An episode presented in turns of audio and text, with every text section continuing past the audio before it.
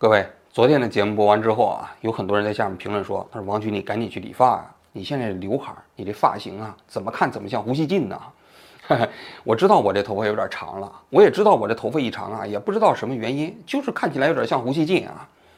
过去啊，每次大家一提醒说王局你又像胡锡进了，我一般就会赶紧去理个发啊。但这次啊，情况有点特殊，刚从台湾回来嘛，得赶紧恢复拍案嘛。我昨天不是说了，再不恢复拍案，我们就破产了。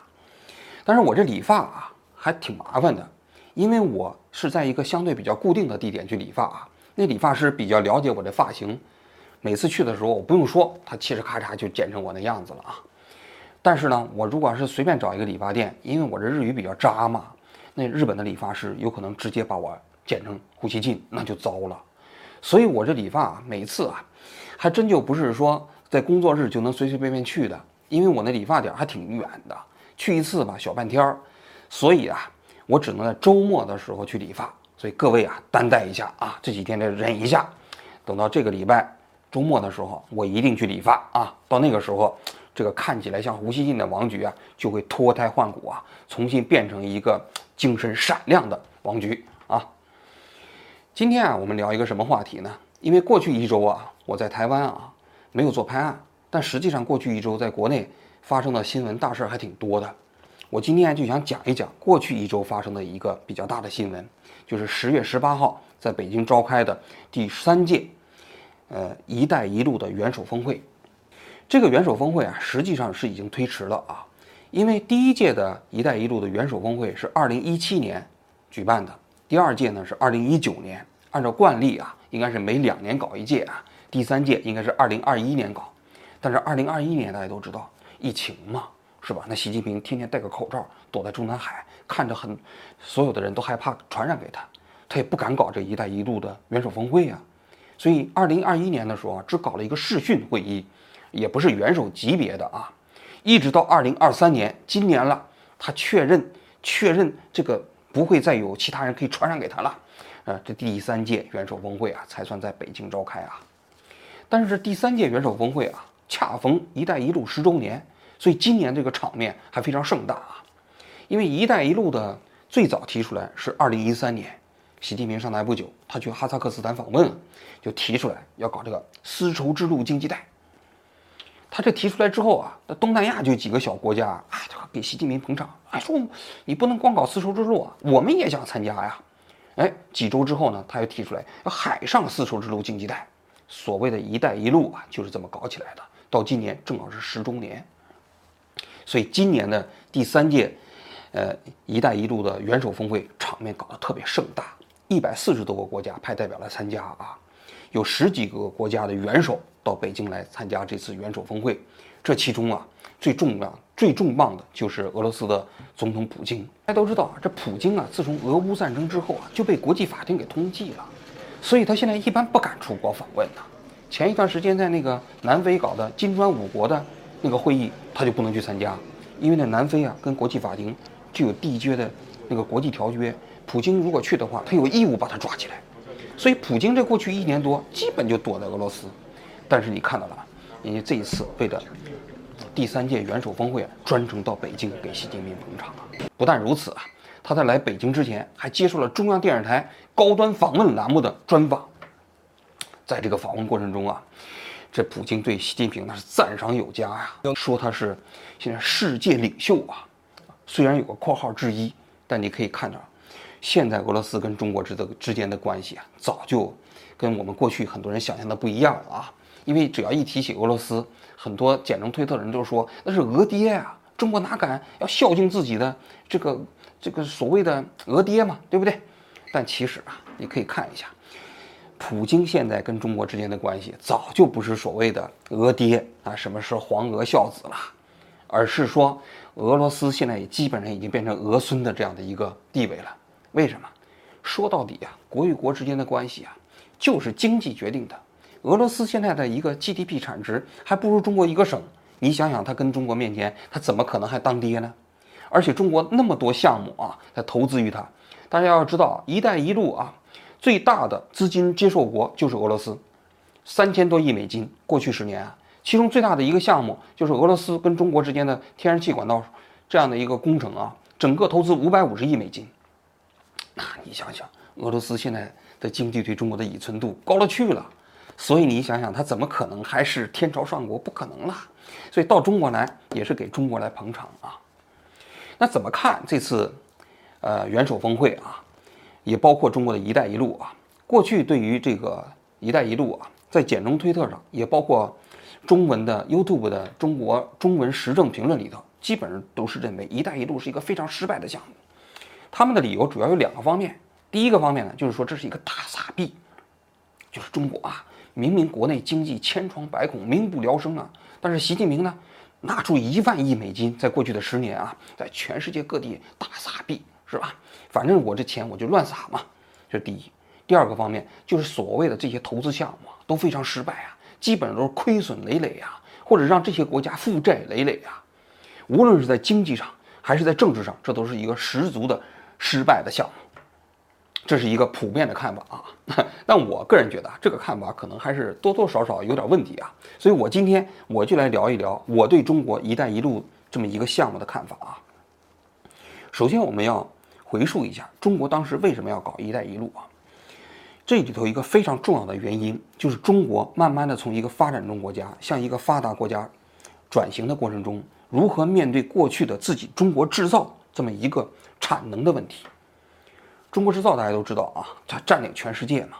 那么这个中国制造它带来的一个非常大的问题，也就是说，当中国的劳动力的价格上升之后啊，中国自己的市场消费也有限啊，所以你这个中国制造慢慢慢慢的产能在饱和之后怎么办？你就比如说钢产量啊，全世界一年的钢产量十八亿吨，中国的钢产量呢十亿吨，中国大概占到全世界钢产量的百分之五十五。第二名呢是印度，印度就只有一点二万一点二亿吨了。中国一个宝武钢铁公司啊，就是过去的宝钢加上武钢合并在一起啊，这一个钢铁公司的产能就是一点三亿吨，比印度整个国家的钢产量还要高。那你想想，这个这么大的钢产量，在中国狂飙突进的经济发展过程中间，确实非常重要。但是你逐渐的变成一个发达国家了，你不可能一直需要这么多粗钢吧？所以你看啊，过去的那些发达国家走过的路，美国呀、日本呐、英国呀、欧洲啊，他们也都曾经有过这么一个基建狂飙突进的时代。但他们进入到发达国家之后呢，就会把这些产能啊，慢慢慢慢的转移到不发达国家。比如说他们的钢产量吧，到上个世纪七十年代的时候都达到了峰值，之后就会逐渐下降，都转移到中国了，他自己不生产了。但是这个啊也有一些问题，问题是什么呢？也就是说，你当你的这些一般的制造业转移到不发达国家之后啊，你自己的那些所谓的产业必须要升级。如果你不能升级，你就会面临双重困境。第一，你自己的这个所谓的呃产业的空洞化，因为你制造业都搬走了嘛。美国的铁锈带大家都知道啊，你这些地方开始变得呃就业率下降啊，然后呢产业升级不不行之后所带来的经济萧条啊。另外一方面，如果你升级上去了还可以，如果你升级不上去啊，那你可能经济发展的内力就立刻不足了。我想给大家举一个例子，就是中国的台湾。其实台湾啊，当年是亚洲的四小龙之首啊，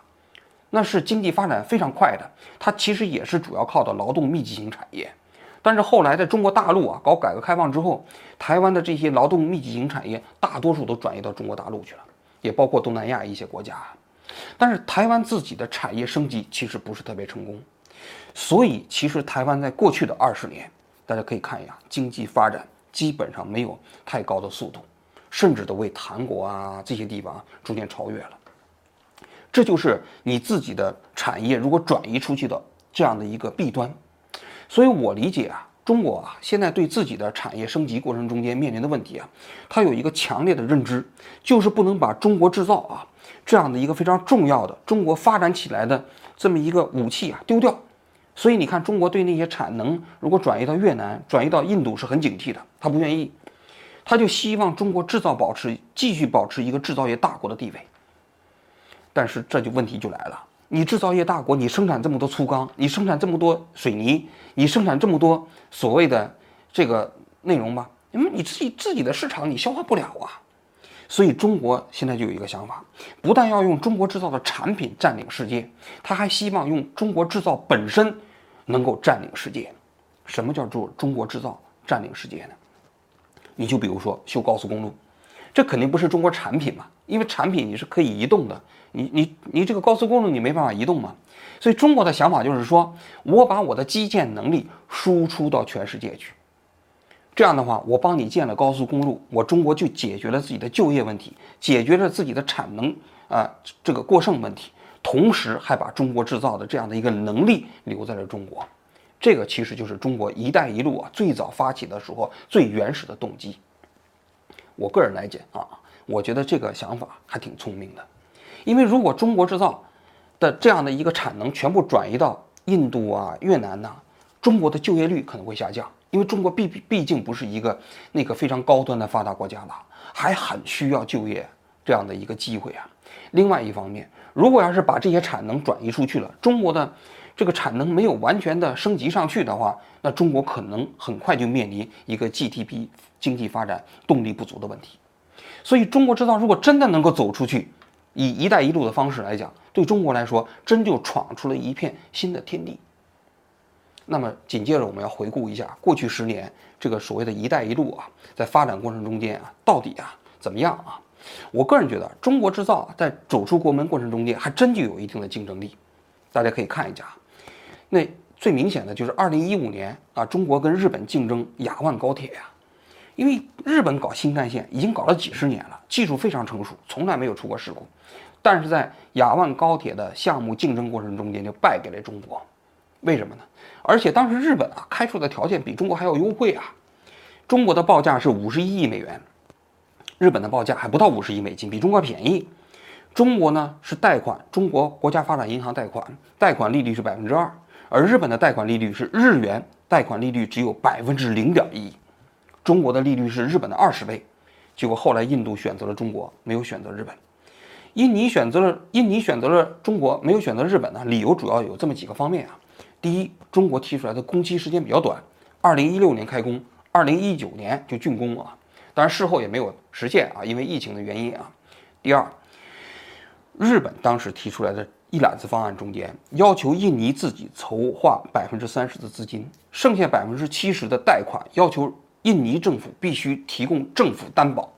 就是说这将来这个项目亏钱了，你印尼政府你得给我还还给我。但是中国提出来这个方案啊。不要求印尼政府提供任何政府担保，也就是说，中国愿意承担整个雅万铁路啊所有的经营风险。这个铁路如果亏了，中国就亏了。那么雅万高铁的最终的运行的方式是中国跟印尼的公司成立一家合资公司，中国占股百分之四十啊，特许经营五十年，这五十年用票价回收的钱来偿还银行贷款。如果要是还不上，那中国就亏了底儿掉了。所以印尼政府啊，就最终选择了中国。雅万高铁啊，最近已经刚刚建好啊，进入到了通行运行的试运行阶段啊。现在前三个月好像是免费，大家都可以乘坐。票价最终运行的时候，据说是一百二十块钱人民币一张。最终它能不能赚钱，我们不知道啊。但是我们可以看到，就中国的现在这个中国制造的竞争力还是有的。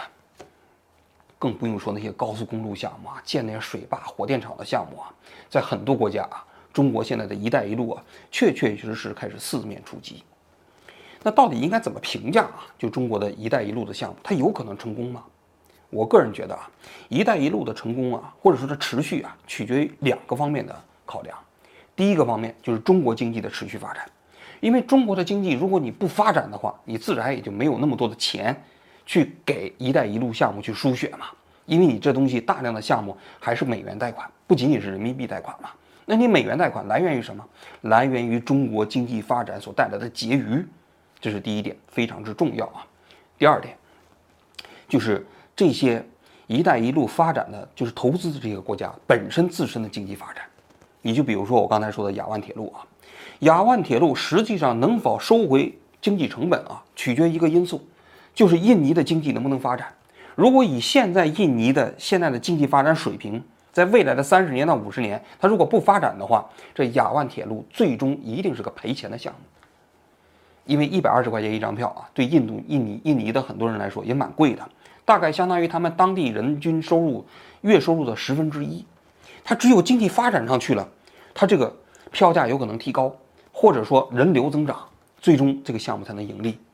中国的想法是，你看我们中国刚开始建高铁的时候，很多地方啊，实际上客流也并不特别多。但是建好之后搞了几年，形成了一个良性循环之后，哎，这个高铁本身呢就开始开始出现了正反馈了。但是中国的经济发展能不能在这些国家获得这些效应呢？我们不知道。啊，那这个并不是所有的这些不发达国家都能复制中国的经济发展啊。如果你要是能够复制中国的经济发展，那中国的一带一路的项目，从某种角度来讲，就变成了类似于当年的马歇尔的项目。因为马歇尔的项目啊，当时实际上花的钱并不多，它是一个造血性的项目，